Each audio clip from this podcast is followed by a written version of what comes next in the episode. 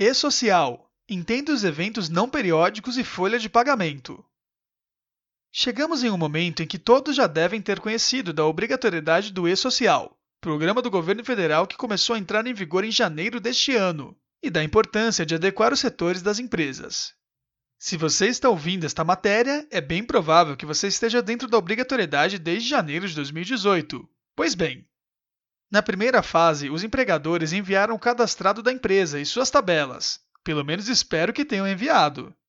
Ou se sua empresa não está dentro do grupo 1, com faturamento acima de 78 milhões de reais em 2016, fico muito feliz de você já estar buscando conhecimento para adequar sua empresa o quanto antes. O ideal é que em julho todas as empresas do grupo 2 já estejam com seus setores, processos e sistemas já adequados para enviar corretamente as informações. Entenda melhor a segunda e a terceira fase, eventos não periódicos e folha de pagamento. Passada a fase de enviar os dados da empresa e dos empregados, chegamos na fase dos eventos não periódicos e depois na fase que achamos uma das mais críticas, a folha de pagamento. Para você entender um pouco melhor do que se trata, vou te dar uma breve explicação de cada uma delas, mas não se preocupe. Ao final dessa matéria tem uma surpresa para você, então continue acompanhando. Fase 2 Eventos não periódicos Trabalhadores ativos. No momento, estamos vivenciando a segunda fase do projeto, para as empresas que tiveram faturamento superior a 78 milhões de reais em 2016. Nesta segunda fase, as empresas devem enviar até 30 de abril o cadastro dos colaboradores ativos, então fique ligado e não perca este prazo. Ah, não poderia deixar de citar que muitas empresas estão com dificuldade em conseguir o CPF dos dependentes. Sem essa informação, você não vai conseguir enviar o cadastro do empregado. Então, nada de excluir dependentes do sistema de folha ou preencher o CPF com zeros. Erros que percebemos que são bastante comuns. Tente providenciar essa informação o mais rápido possível. Bem, além do cadastro dos colaboradores, outras informações passam a ter o envio obrigatório. Então vamos para alguns exemplos e também algumas dicas que irão te ajudar nessa empreitada.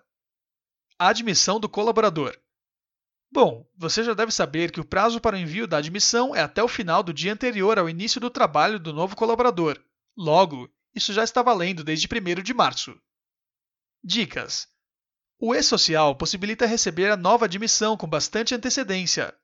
Para ser mais específica, você pode enviar a admissão até 30 dias antes, mas não esqueça, este prazo termina no dia anterior ao início da atividade do novo colaborador. Isso vai servir para planejar melhor o processo admissional. Então tente se planejar e tudo dará certo. Agora vamos a uma dificuldade enfrentada por empresas, incluindo os escritórios contábeis: a documentação do novo colaborador. Se você não tem toda a documentação e está correndo o risco de perder o prazo, existe uma solução chamada admissão preliminar, que é o envio apenas de algumas informações, como CPF, data de admissão, NIS e data de nascimento lembrando que o prazo é o mesmo. Alteração cadastrais e contratuais. Costumo brincar que o e-social quer saber até da respiração do trabalhador. Logo, tudo que venha a ocorrer em relação a ele deve ser enviado ao ambiente nacional do programa.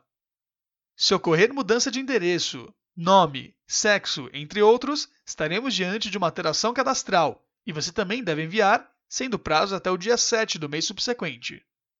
Já a alteração contratual se refere a dados relacionados ao contrato de trabalho, como mudança de jornada de trabalho, salário, prazo do contrato, transferências, entre outros. Lembrando que o prazo é o mesmo, porém, lembre-se que a alteração contratual pode interferir nos pagamentos, por exemplo, a mudança de salário. Logo, você não pode deixar para enviar essas informações depois de enviar a folha, não é mesmo? Por isso, fique atento. Afastamentos. Os afastamentos são um pouquinho mais complexos e por isso você deve ter muita atenção, primeiramente aos prazos. Se o atestado é de até 15 dias, você tem até o sétimo dia do mês subsequente. No entanto, se for superior, o prazo termina no 16º dia do afastamento. Atenção também ao tipo de afastamento, pois se o afastamento é devido a acidente de trabalho, mesmo que ele tenha duração de apenas um dia, ele deve ser enviado. Já em caso de doença, não há obrigatoriedade de envio quando o afastamento não ultrapassar dois dias.